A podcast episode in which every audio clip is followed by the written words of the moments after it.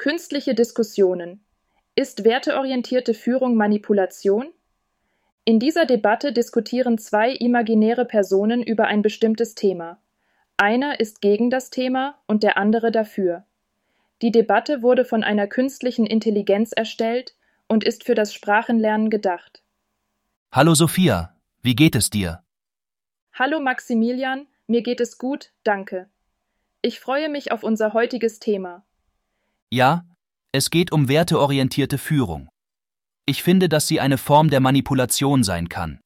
Sie beeinflusst, wie Mitarbeiter denken und handeln. Ich sehe das anders.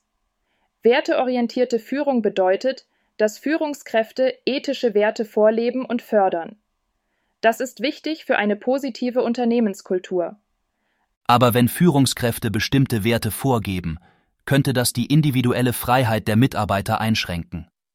Sie könnten sich gezwungen fühlen, diesen Werten zu folgen, auch wenn sie nicht ihrer persönlichen Überzeugung entsprechen. Ich denke, es kommt darauf an, wie diese Werte kommuniziert und umgesetzt werden. Wenn sie dazu dienen, ein respektvolles und faires Arbeitsumfeld zu schaffen, ist das doch positiv.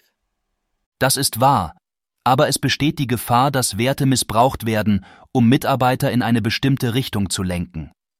Das kann zu einer Art von indirekter Kontrolle führen. Es ist wichtig, dass die Werte authentisch sind und von den Mitarbeitern mitgetragen werden. Werteorientierte Führung sollte auf Dialog und gegenseitigem Verständnis basieren, nicht auf Kontrolle. Ich verstehe deinen Punkt. Aber wie können wir sicherstellen, dass die Werte nicht nur ein Mittel zum Zweck sind, um die Ziele des Unternehmens zu erreichen? Indem wir eine offene Diskussionskultur fördern, in der Mitarbeiter ihre Meinungen und Bedenken äußern können. Werteorientierte Führung muss transparent und inklusiv sein. Das klingt vernünftig. Es ist wichtig, dass Mitarbeiter sich nicht manipuliert, sondern wertgeschätzt und respektiert fühlen. Genau.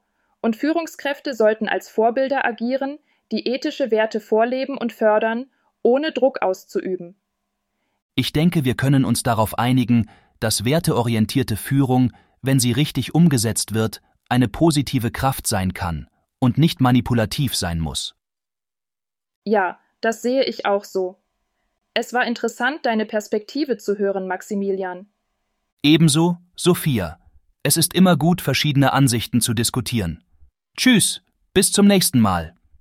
Tschüss, Maximilian. Ich freue mich schon auf unser nächstes Gespräch. Das ist das Ende der Debatte.